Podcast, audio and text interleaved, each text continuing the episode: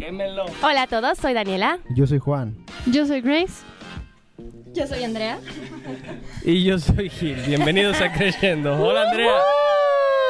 Bienvenida Andrea, nuestra nueva integrante del equipo Creciendo. Ya. Viene un poco dormida. Sí, no, ya. No a Con mucho equipo gusto de estar narrador. con ustedes. Qué formal, qué formal. Ah. Es porque está llegando amigos al rato ya. Es la nueva Juana. La nueva Juana de Creciendo. Bueno, este, ¿de qué va a tratar el tema hoy? El tema de hoy, muchachos. Compositores mexicanos.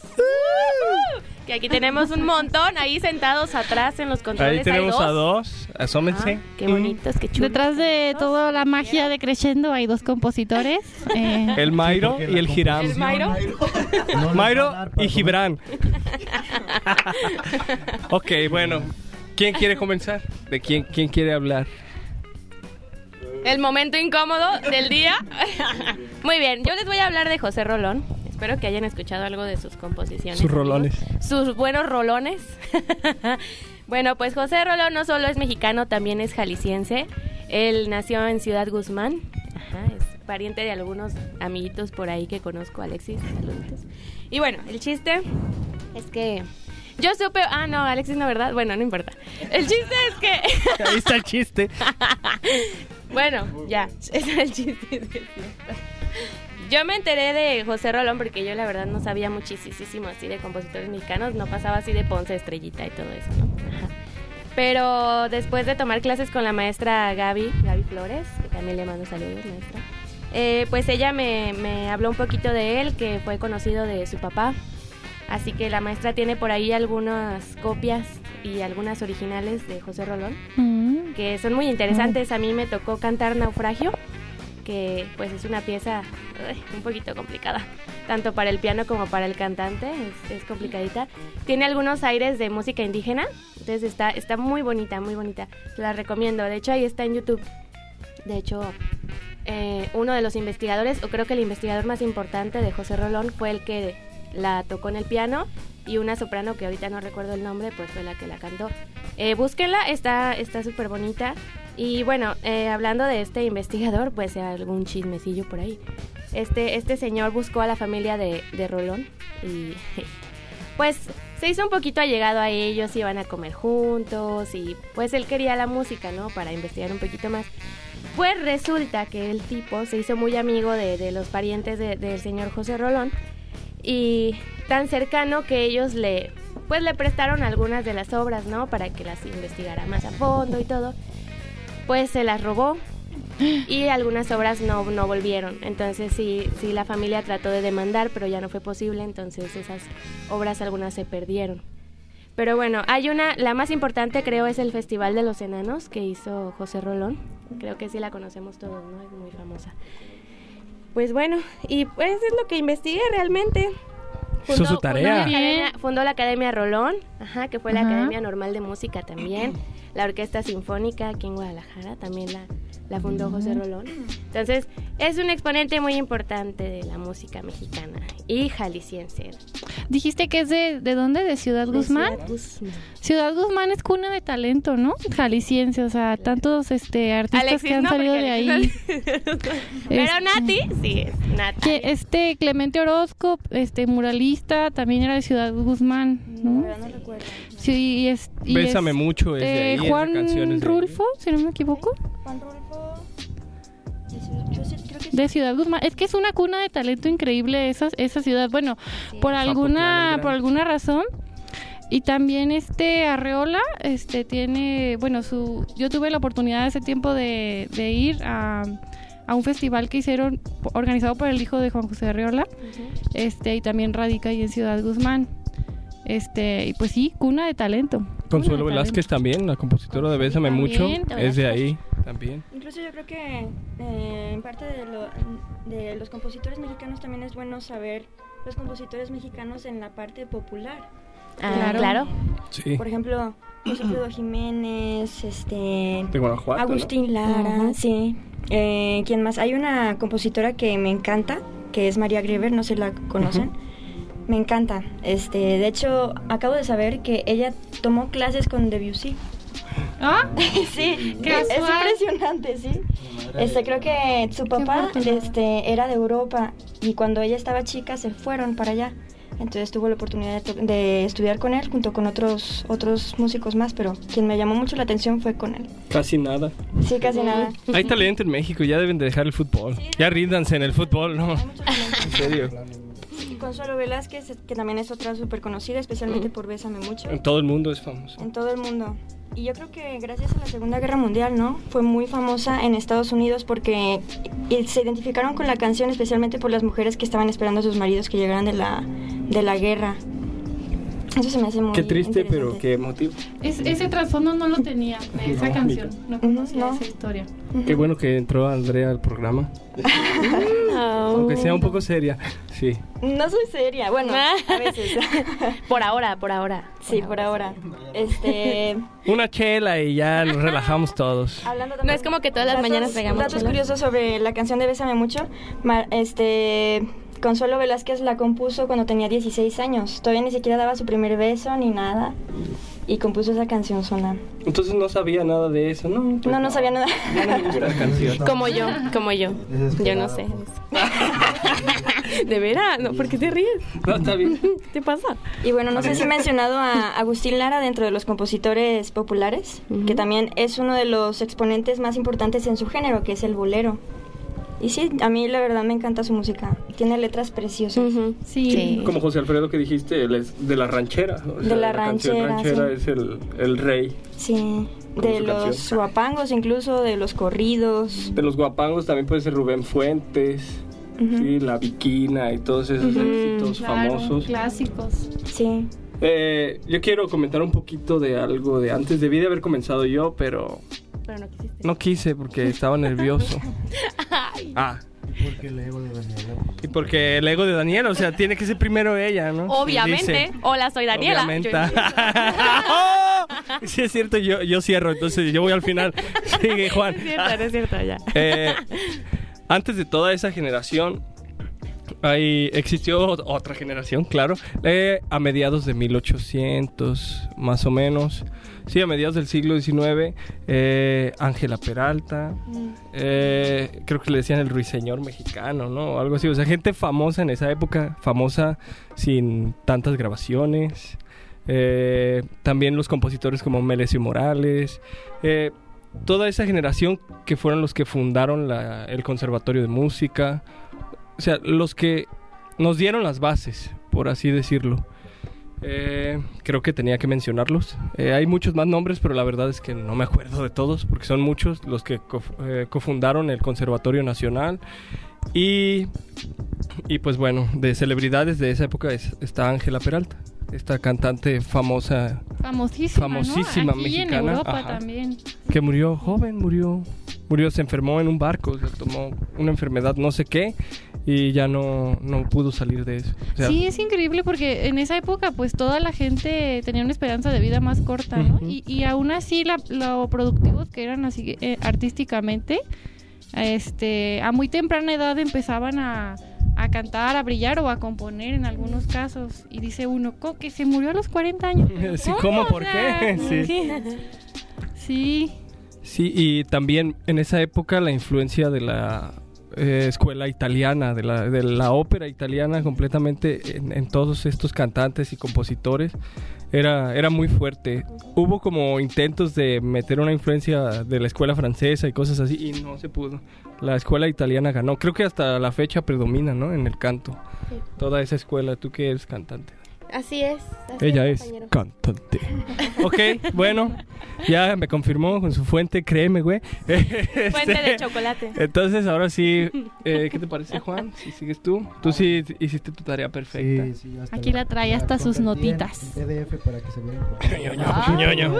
Ah. Pero más copiado y pegado, ¿no? para que no digan. Bueno, este, pues es imposible habl- hablar de todos los compositores mexicanos, ¿verdad? Porque desde el barroco hasta la actualidad hay renombre, pues, hay personas de renombre, perdón. Pero yo voy a hablar de uno que es más actual. Bueno, más actual es como contemporáneo y se llama Samuel Siman. Él es mexicano, obviamente, nació en la Ciudad de México en 1956. Perdón mi redundancia, no, no tenía eso en el guion. es que de hecho el, el programa iba a empezar conmigo en vez de con Gilo o con Daniela, pero pues, aquí cada quien hace Hola, lo que le da su gana, ¿no? Sí, es que, es que él hizo el podcast en realidad. Sí, él es el creador. Sí, él, es el- él nos da las horas. Yo pago. El roedor. No, bueno, este, pues Samuel Siman, este Gil y yo tenemos una experiencia, yo creo. Una muy historia de amor. Bueno, pues sí, el amor a sus composiciones. Con Samuel Siman, sí. Porque, bueno, ya lo hemos mencionado en, otro- algunas otras ocasiones. Fuimos participantes en un concurso de flauta este hace como dos años, ¿verdad? Fue? Y en nuestra categoría, la, Hace un año y medio más o hace menos. un año y medio. En nuestra categoría, la obra que pedían para la final era precisamente una sonata para flauta y piano de Samuel Siman. Y yo alguna vez este, escuché el nombre, pero pues ni idea que era compositor mexicano. Hasta que en las bases especificaron, este, cada categoría tiene que tener este, por obligación una obra de compositor mexicano.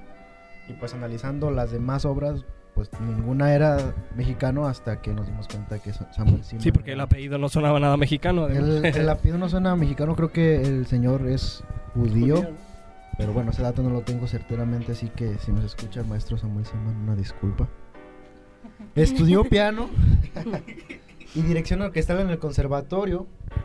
Este fue discípulo de, aquí tengo el, el nombre, eh, Humberto Hernández Medrano, que a su vez fue discípulo de, del conocido Carlos Chávez. Este, después de que terminó sus estudios, este, estudió una maestría y doctorado en composición en la Escuela de Artes de Juilliard, Donde ahora da en clases, Nueva ¿no? York. Y de hecho, desde el 87 es maestro de literatura y materiales de la música y teoría musical, en- precisamente en Juilliard. Casi nada. de ahí, así que va a quedar maestro Hay nivel. hay nivel.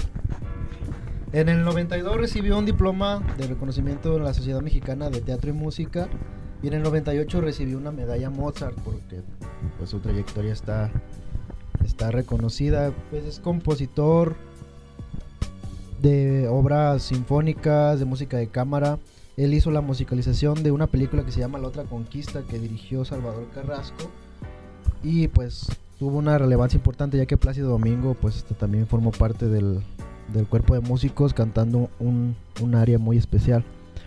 Y bueno, pues entre sus obras, las que más destacan obviamente son la sonata, hay dos sonatas para flauta, hay dos sinfonías para orquesta, hay dos conciertos para flauta, este, como que tiene cierta este, relación con- Preferencia con- por la con flauta. Tiene amigos. Amistad con amistad Marisa con Canales, Marisa ¿no? Canales, que es una flautista que también muy, muy importante aquí en México. Y bueno, este, su música eh, es muy fácil de reconocer, pero sin llegar a que sea como tediosa o que moleste. O sea, si tú escuchas una obra de Simon dices, ok, tiene ciertas características, usa mucho los acordes suspendidos, el modo frigio, pero de una manera, pues muy padre, como que esa influencia viene de revueltas. No sé si, bueno, con la noche de los mayas está muy, como que muy... Bueno, La yo lo relaciono sonoridad. mucho, no sé si en realidad tenga este, directamente esa influencia, pero yo lo llego a relacionar con ese nacionalismo, pero muy, a, muy a su estilo, y vuelvo a decir, exactamente. Y bueno, pues sus obras son muy, buenas, este, muy dramáticas algunas, este, y otras que son, pues tienen ese carácter mexicano. Hay una pieza que se llama Fantasía para dos flautas, Fantasía mexicana para dos Que ya flautas. la tocamos Juan y yo. La, la hemos tocado.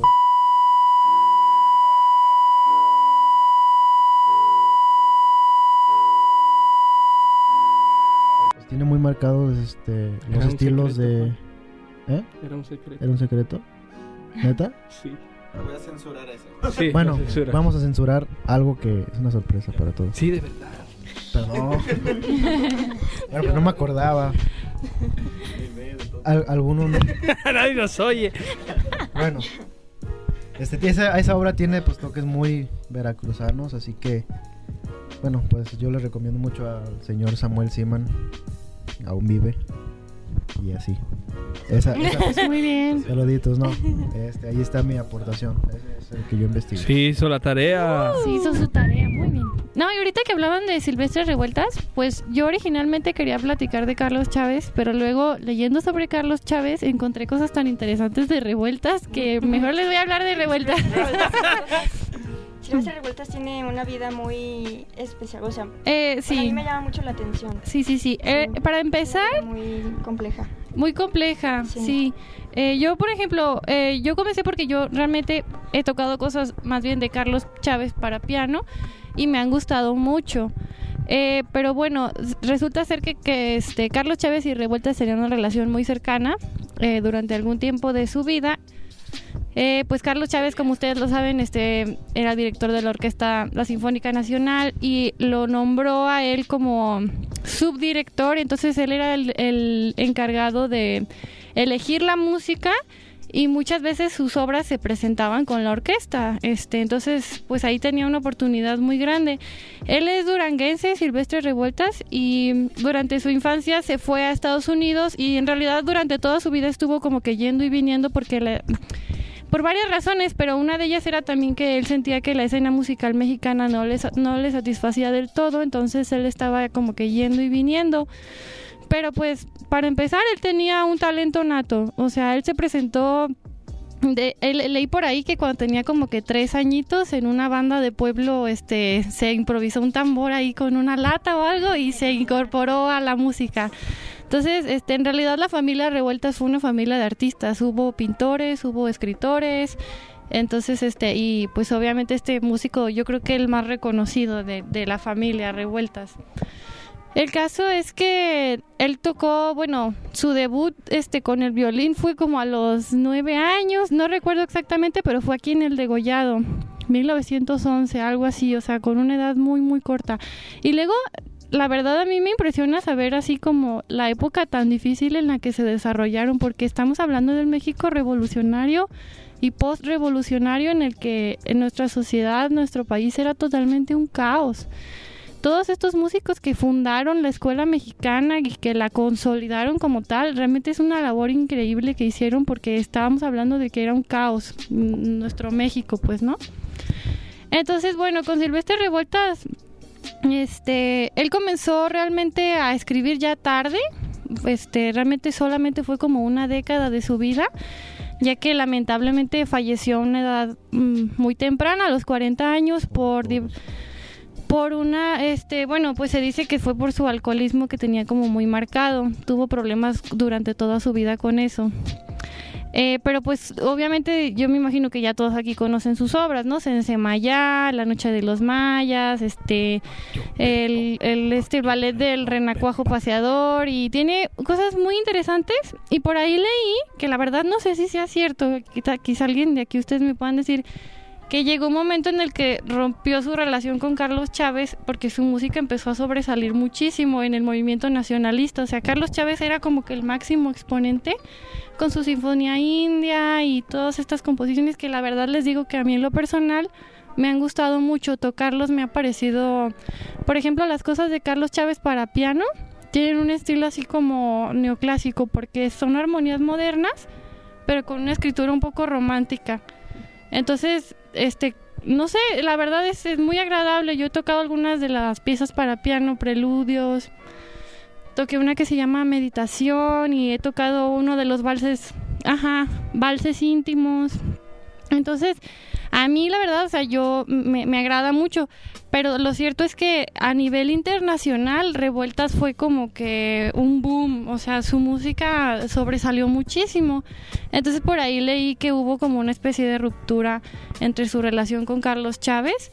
Incluso hubo un momento en el que él ya participó en otra orquesta y fundó su- otra orquesta y por ahí hubo como que casi casi pelea para recursos entre las dos orquestas.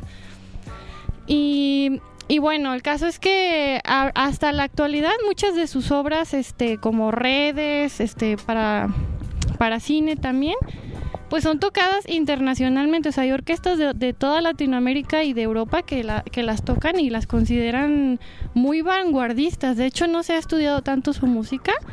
Como dicen, tenía polirritmia, tenía politonalismo, este, cosas que realmente son muy vanguardistas. Y a mí lo que me sorprende porque en realidad es que él fue un músico casi autodidacta en, el, en la composición. O sea, en, en la cuestión composi- de composición, sí tuvo, es decir, sí tuvo estudios, pero no fue no fue este por decir a, a estudiar tanto como otros compositores por ejemplo Ponce que se fueron durante años no a Europa ajá que Inclusive Ponce es considerado el padre del nacionalismo musical mexicano porque fue el primero al que consideraron que su melodía sonaba a México. Sí. entonces Pues, no no tú, adelante, tú, adelante. adelante bien, bien.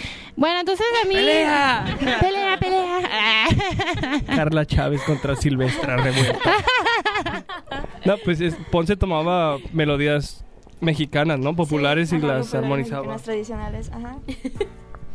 Y bien chistoso, ¿no? Porque antes de irse a, a Europa, eh, era como un estilo súper romántico, súper lírico. Yo incluso ahorita estoy tocando la suite cubana y esa la escribió antes todavía de, de irse a Europa. Y sí tiene algunos tintes impresionistas por ahí, ya tiene cositas, pero no está, por ejemplo, ya como cuando regresa con con otras cosas mucho más este su preludio y fuga y cosas ya totalmente en otra en otra esfera no de la música pero sí es bien interesante y bueno y además Silvestre Revueltas ya nada más para concluir era un músico con unas convicciones políticas muy fuertes incluso se fue y participó en la guerra civil española cosa que es como Impactante, sí. es impactante y luego regresó, regresó y escribió más música. Entonces, bueno, a mí se me hace todo un personaje y luego pues su vida fue así como muy muy muy complicada y, y lamentablemente pues falleció muy joven, pero lo que nos dejó yo creo que muy valioso. Su familia- del cine, pelea. Pelea. Pelea. No, nomás quería hacer un comentario. Yo hay veces, bueno, en las típicas tardes domingueras que pones este, el canal 4 y ah, películas mexicanas en blanco y. Yo siempre pues escuchaba pues los intros de esas películas acá como con orquestas acá, bueno, una orquesta súper épico, los metales, hasta que vi los créditos y decía Silvestre Revueltas, dije, mira, hasta también, ahorita que mencionas lo del cine, Sí, de hecho, las sonoras eran... Sí, sí, sí. Él junto con Prokofiev fueron así como los pioneros en la música cinematográfica y su música fue tocada en Nueva York, y así, y de hecho en, en vida fue, todavía le tocó pues que eh, su obra de redes en vida fuera muy aceptada y, y de hecho fue muy, muy buen- mm, bien vista por la crítica y todo. Así es. Hay un libro de Silvestre Revueltas este, que se llama Silvestre Revueltas por él mismo. Es casi inédito, la verdad no recuerdo qué edición es, este, o qué editorial más bien, pero es muy bueno porque de hecho tiene, tiene muchísimas cartas y muchísimos escritos que él hizo a lo largo de su vida, tanto cuando estuvo en España como las cartas que le envió a su esposa y a diferentes compositores, también este, músicos, eh, directores de diferentes partes del mundo y especialmente de aquí. Cartas hacia Chávez, eh, también cartas del sanatorio y pensamientos que tenía él acerca de la música y acerca de la vida en general. Y es muy interesante ver su manera de pensar. De hecho, yo me imaginaba una personalidad completamente diferente. Me da la impresión de que él era una persona bastante como bastante introspectiva, no sé cómo se le, se le dirá, pues, muy seria y al mismo tiempo muy con muchas convicciones, pues, con, con muchas convicciones muy fuertes y, y muy apasionado. Eso sí se le nota también en, en su música. Pero sí, e- es bastante interesante. Y cómo fue cambiando también a lo largo de su vida en, en personalidad, porque sufría de, sufría de depresión, entonces también es interesante ver cómo, cómo él en sus cartas se escribe muchas cosas hacia su esposa y hacia su hija, todo eso. Sí, porque tengo entendido que también su matrimonio después se, se separó por, no sé cuál haya sido la causa, pero, pero sí tengo entendido que, que se separó. Sí, hablando de libros también de autores, también este Carlos Chávez, pues como saben, también era como que políticamente muy activo, en realidad él, era como que gestor, organizador, este músico, compositor, director de orquesta, hacía de todo un poco. Y tiene un libro que se llama, bueno, entre las varias cosas que escribió, se llama El pensamiento musical. Y está muy interesante, es de cuestiones meramente musicales, no es así como tan, tan, tan personal, ajá, pero habla como cuestiones sobre la simetría en la música y está, está muy interesante, se los recomiendo. Eh, ya que mencionaste de la política y todo eso, por favor no interrumpas, ¿eh, Gibran? Eh, su hermano, José Revueltas, también fue un escritor bastante eh, intenso, ah, políticamente activo, sí, fue preso político varias veces. Wow. Y sí, toda su familia estaba estaba activa, pues por así decirlo, y eran artistas. Bueno, eh, otro que vamos a mencionar breve porque ya no hay mucho tiempo. Claro que hay tiempo. Hagámoslo entonces de cuatro horas. Iram sigue interrumpiendo y ya te mandaron decir que no interrumpas. Oye, Mario, por favor. La cariño. Mario. música mexicana, obviamente. Ajá. Yo digo que la gente puede que no sepa. Igual deberían de hacer un top 2 cada quien de sus piezas que deberían mostrarle a la gente. O algo así. Ok. Eso me parece muy bien. Ay, qué Ok. original. Dame Muy bien, muy bien. Iram el influencer, sí, número 7. ok. Eh, Blas Galindo también es un compositor del que se debe saber.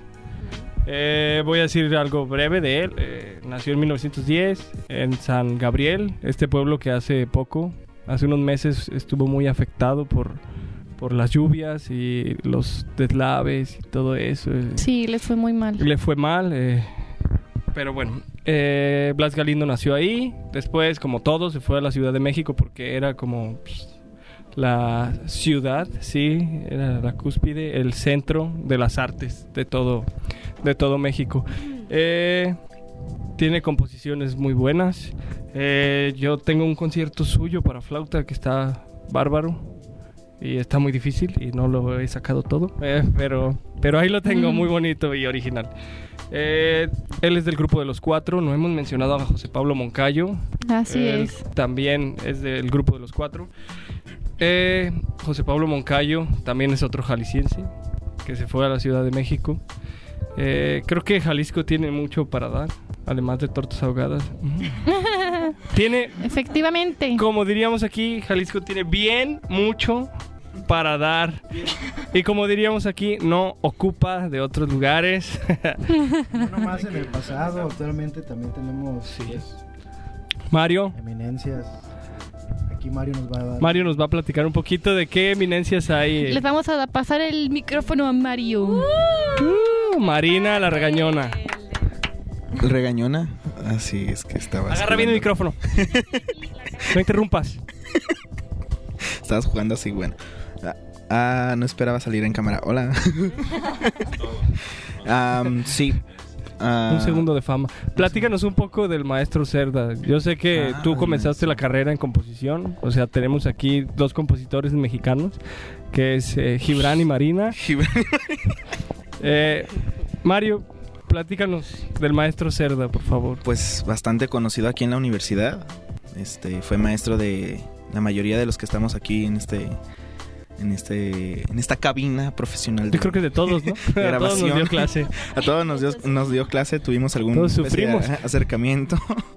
este, bueno, eh, es un eh, jalisciense, eh, proviene de la barca. Y bueno, su formación fue especialmente en la Escuela de Música Sacra, con el maestro Domingo Lobato y la maestra Leonor Montijo, en paz descanse en, cuanto al piano. Eh, y bueno, sus obras se empezaron a escuchar desde que pues estaba muy joven, ¿no? Realmente a nuestra edad hacía obras sinfónicas increíbles, ¿no? Está la más famosa que tiene que es la de Influencias. Ahí trata de poner todo lo que lo ha inspirado durante la vida, cantos gregorianos, este, muchas otra- otras cuestiones, poemas. Eh, Una recopilación muy personal. ¿eh? Sí, una y, y bien, muy, muy bien eh, hecha la, la obra, muy bien compuesta y bien orquestada. O sea, yo creo que es de los más importantes orquestadores actuales de México. Y bueno, también se destaca muchísimo por no solamente en la cuestión de la música formal. Muchos aquí sabemos que él se dedica bastante a la cuestión de los arreglos para la música popular, ¿no? Es que es realmente lo que da el- sustento, yo creo que para todos, todos los músicos, ¿no? Eh, tiene su estudio, hace los arreglos, ha hecho arreglos para Vicente Fernández, Pepe Aguilar, el hijo de Alejandro Fernández, entre otros artistas. Recientemente colaboró incluso con Luis Miguel. Entonces, pues sí está, está bastante... Está pesado Sí está, está bastante... Y bueno, su carácter también, ¿no? bastante... Saludos, maestro, la verdad, lo, lo, lo- apreciamos todo, mucho. De hecho, es muy querido por los estudiantes en general y muy admirado. Yo lo admiro Muy muchísimo. admirado. Es hermoso. Sí, realmente se empezó a, a destacar mucho en la docencia, sobre todo a la mitad de su de su trayectoria como docente aquí en la universidad, porque al principio pues sí muchos rechazaban su, su carácter, entonces no no trascendió mucho hasta la segunda, yo creo, la segunda mitad de la docencia, pero tiene un conocimiento increíble, ¿no? Es tiene muchísimo muchísimo conocimiento musical, eh, es bastante culto y realmente pues eh, todo lo que hace tiene un propósito. Aquí pues con, basta con decir que todos los, los maestros de composición pues estuvieron con él, ¿no? El maestro Luis García, el maestro Sergio Olivares, el maestro Demian, pues hicieron su carrera aquí con él. Fue y, y pues va, va trascendiendo generación tras generación. Muchos eh, alumnos como Alejandro Piña, este Joan Tello, bueno, muchísimos es- están teniendo bastante éxito, pero mucho tiene que ver también la formación, ¿no? Entonces, este, Pasaron Y- por la mano de... sí, claro, De pues, eh, el eh, busquen sus obras, ahí están en YouTube algunas cosas, influencias, algún concierto para clarinete, mm, sus arreglos también. en- no sabría decirle exactamente cuántas canciones, pero sí tienen muchi- tiene muchísimos arreglos el maestro. concursos o un concurso de piano, creo que compuso una pieza especialmente, ¿verdad? Ah, sí, sí, sí. Contando o algo así, ¿no? No, bastante buena y muy difícil, muy complicada. De la concurso. Sí. Lo que es En la interesante música- del maestro Cerda es que él, él mismo lo menciona que todo, muchas cosas de, lo que, de las que él aprendió tuvo que como que darles un giro totalmente. Me acuerdo que decía un chiste, quítense el incienso de encima Ah, sí. a todos los que... Sí, sí. Los compañeros que venían de la Escuela de Música Sacra a estudiar licenciatura en composición, yo les escuchaba que les decía, quítense el incienso, eso ya quedó para allá. Y, y él luego lo decía, es que a mí me acostumbraron a mí me enseñaron a hacerlo así, pero pues a mí yo no estaba de acuerdo. Y bueno, pues tiene una... Decir que estudió con Domingo Lobato, pues... Sí, ¿quién no en la... eso? Muchas veces nos comentaba de que incluso el maestro Domingo Lobato tenía un carácter más fuerte que él, ¿no? Imagínate. Imagínate. Imagínate cómo, cómo, cómo han estado. No, y pues también aquí en Guadalajara, especialmente aquí en Guadalajara, es muy reconocido por muchas cuestiones. La docencia, los arreglos, eh, pues...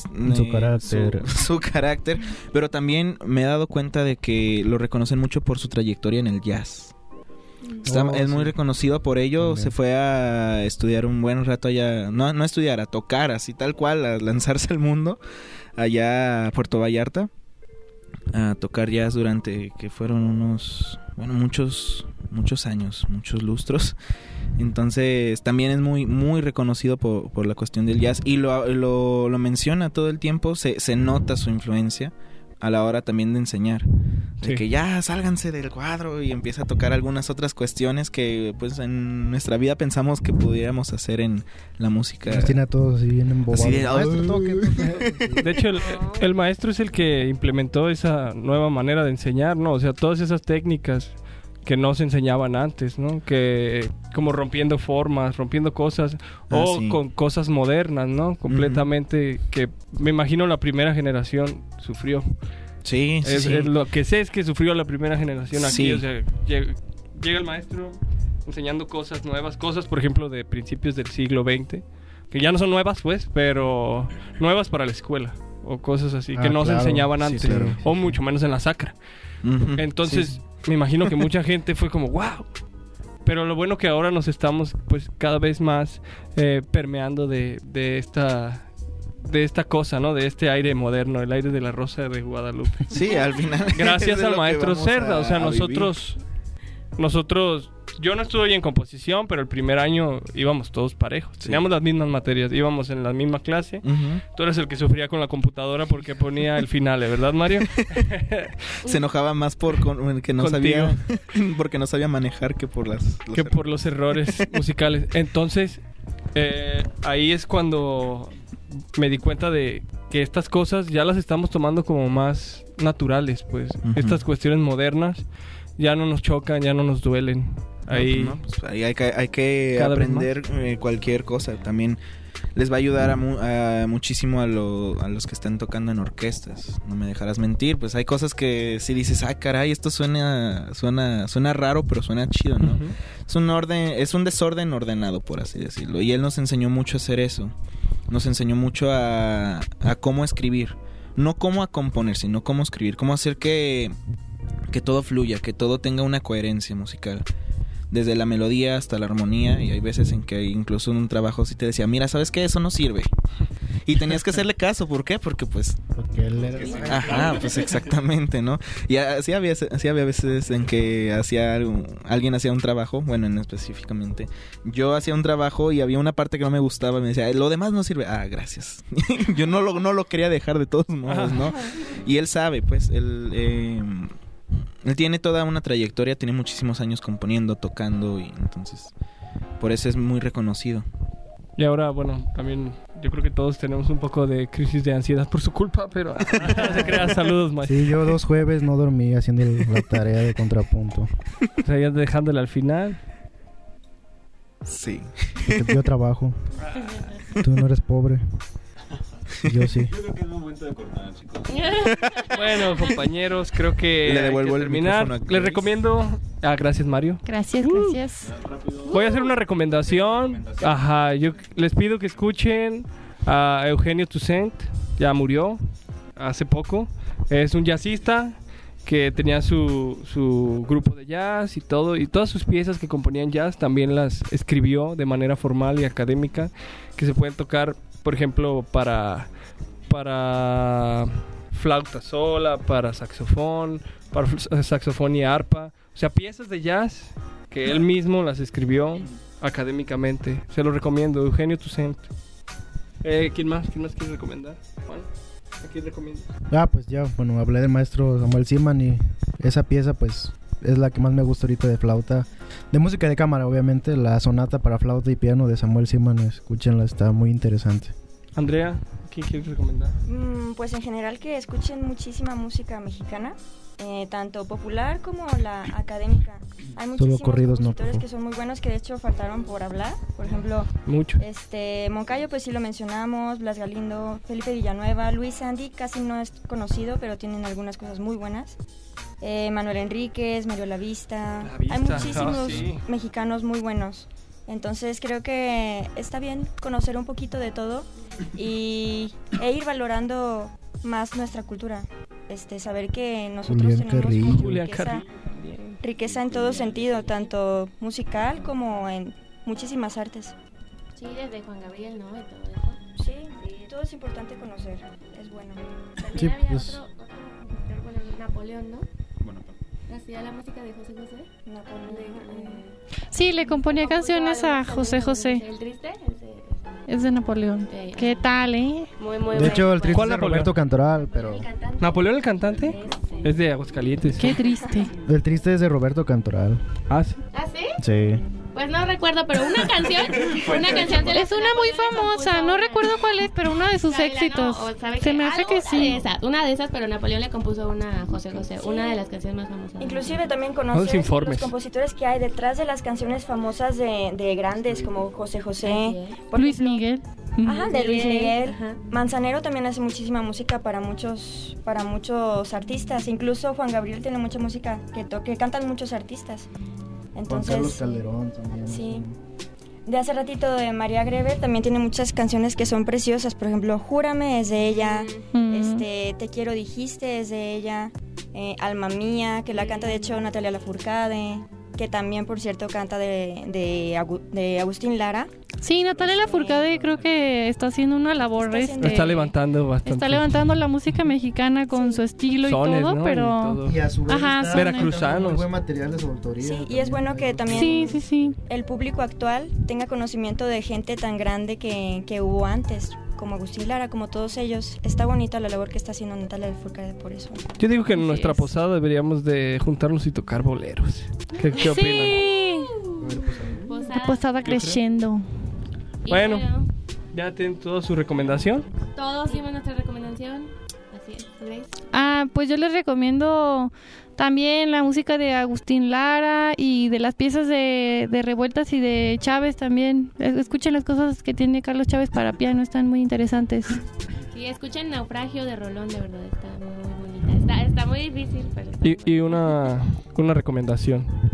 Escuchen todas estas piezas mexicanas, todas, todas, todas, y busquen el lado prehispánico, rítmico, y eh, del lado armónico, el lado europeo. Sí, y van a escuchar toda esa mezcla que define nuestra música mexicana. Sí, siempre ubiquen esos dos, esos dos, ¿cómo decirlo? Estilos. Sí, sí, esas dos cosas, características. La rítmica prehispánica y, y- y la escuela europea, sí. Ok. Así es. Ahora sí le llegamos, ¿no? Le llegamos. Lleguenle, Nada más pues. recuerden seguirnos en nuestras redes sociales, contesten nuestras encuestillas que hacemos Así por es. ahí, por favor. Muchachos, vayan a Instagram. y bueno, eso es todo. Yo soy Daniela Aguilar. Yo soy Juan Reyes. Yo soy Andrea. Yo soy Grace Padilla. Y yo soy Gil Luébanos. Esto fue Creciendo. Hasta la próxima.